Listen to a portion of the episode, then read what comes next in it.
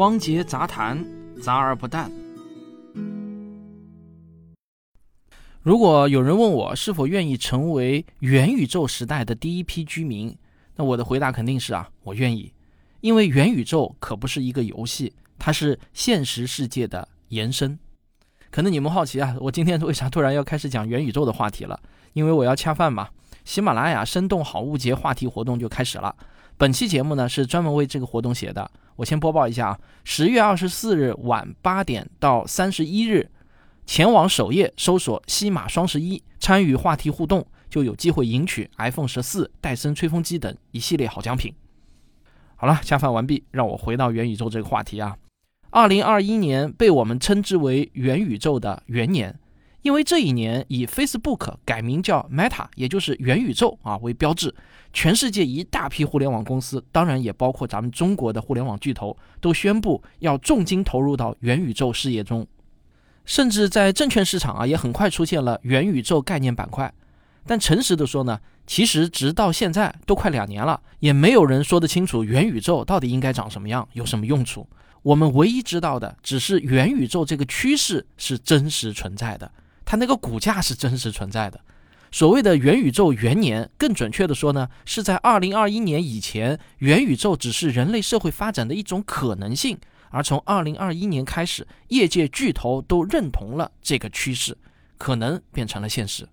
实际上，这个趋势呢，从二零二零年就已经开始了。为什么？二零二零年突如其来的新冠疫情，让全世界变成了一个巨大的数字化生活的试验场。有很多以前我们以为啊，它不能搬到网上的事情，由于疫情的原因呢，我们不得不向线上转移。很快人们就发现，很多我们曾经以为必须要在线下完成的事情，其实呢是可以放在线上顺利的完成的。这个看似简单的认知，却让世界发生了巨大的改变。一开始呢，人们只是不得不居家办公，但是很快啊，像谷歌、Facebook、Twitter 等好几家互联网巨头就做出决定。让他们的一部分员工永久性的居家办公。二零二一年，推特公司甚至关闭了他们在纽约和旧金山的办公室，并且暂停了写字楼的租用。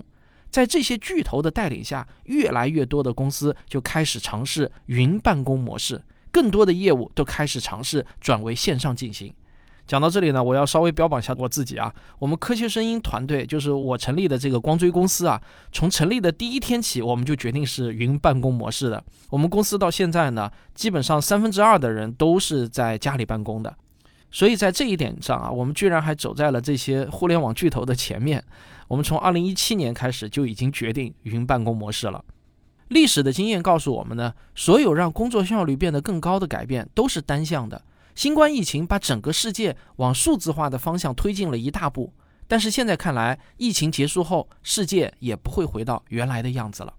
讲到这里，你可能想问：这个效率提升、数字化这些，难道不是移动互联网一直都在做的事情吗？为什么还要搞出一个元宇宙的概念呢？它到底新在哪里呢？它跟移动互联网有什么区别呢？其实啊，我要说，从人类开始发挥想象力，想象出第一个物理世界不存在的事物开始，元宇宙其实就已经在我们的大脑里面诞生了。无论是在混沌中开天辟地的盘古，还是两条永不相交的平行线，无论是语言和文字，还是文化与国家，这些抽象的概念从来就没有在物理世界中真实存在过。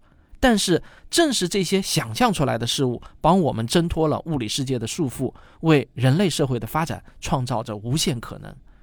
为了让这些想象出来的事物能在人与人之间传播，人类发明了语言、文字和绘画。我们把那些想象出来的事物画在墙上，写进书里，这些能够帮助我们传播和记录知识的技术，就充当了物理世界与虚拟世界的接口。在这个阶段。其实，人类拥有的全部书籍，你就可以把它看作是一个一点零版的元宇宙。随着计算机的诞生，虚拟世界的规模开始发生爆炸性的增长。现在呢，绝大部分信息在最初创建的时候，它就已经是数字化的。数字化的信息拥有更大的存储密度和更高的检索效率。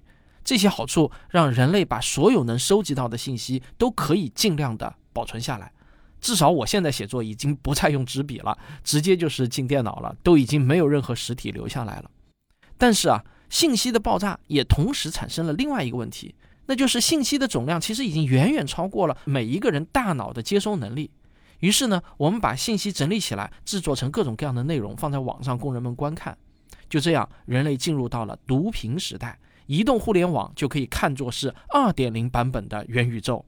但元宇宙的本质从来都没有变过，它就是保存着人类无限想象力的那个虚拟空间。一点零版的元宇宙用书籍里的文字与我们建立连接，二点零版的元宇宙则用屏幕上的图像与我们建立连接。可以看出，更方便、更快捷地从虚拟世界中获得信息，就是元宇宙进化的方向。但是在读屏时代，我们会发现也有很多痛点。比如说，当我们在视频会议里面讨论问题，讲了好几遍却讲不清楚的时候；当我们观看在线的体育直播，错过了精彩镜头的时候；当我们在直播间里看上了一件好看的衣服，但是却怎么也看不清具体的细节的时候，我想啊，我们一定能深切地体会到，视频也是不完美的，一块平面的屏幕是不够的。有时候，我们确实需要一种更好的从虚拟世界中获取信息的方法。那这个就是基于虚拟现实技术的三点零版的元宇宙，所以呢，元宇宙可不是一个像第二人生一样的模拟游戏，它其实就是我们现实世界的延伸。我们在元宇宙中依然过的是一种真实的人生，在这个全新的世界中会提供很多崭新的职业。我来给你举一些例子啊，当然我们从宏观上来举例子啊，大方向。第一类呢，我把它叫做虚拟世界里的建造师。在电影《盗梦空间》中，专门有一个职业叫造梦师。造梦师的工作呢，就是设计一个独一无二的梦境空间，基于虚拟现实的元宇宙。同样也需要设计师和建筑工人，他们负责把已经存在于物理世界里的东西在元宇宙中创建出来。他们可能在元宇宙里复刻一个现实中存在的城市，也可能实现一个历史中的场景，或者呢，干脆只是一个仅存在于我们想象中的世界。大到一个城市、一个星球，小到一个虚拟演播室或者一个教学课件，那都需要有人来设计啊。人类保存下来的文字资料已经很好的完成了数字化，但是啊，这些信息距离虚拟化那还有很长的路要走。一本《红楼梦》有六十万字，只需要五兆的空间就能够存储了。三十六集的《红楼梦》电视剧大概会占用二十四个 GB。但如果要建造一个虚拟的大观园，里面又要几乎包括无限的细节，那也许需要几个 T 的空间才能存得下了。信息量的爆炸式增长，注定了这个新职业需要海量的人来参与。未来参与建设虚拟世界的人才总量，很可能比现实世界中建筑工人的数量还要多。在现实世界中的工作岗位逐渐被人工智能取代的时代，从事虚拟世界的设计和建造，那必然又是一件长期且持久的可以让人来完成的工作。第二类呢，叫虚拟世界里的服务员。第二类新职业啊，其实并不算新，他们其实就是原先就已经存在的一种旧职业，只不过呢，他们在向虚拟世界中转移。比如说，有了虚拟课堂，当然就需要老师；有了虚拟的健身房，那当然也需要健身教练。如果你想去神奇的外星世界游览一圈，那同样需要一名虚拟导游。虚拟的老师、教练、导游，他们与物理世界唯一的不同，不过就是真人并不是真的站在你的身边而已。也就是说啊，你只能看，不能摸。当然，未来说不定摸也是能摸的，只不过是摸到的是假的，反馈给你的神经电信号而已。在这个时候啊，元宇宙只是从图文和视频升级成了沉浸式的虚拟世界，但是人与人之间的沟通和交流的方式其实并没有发生本质的改变。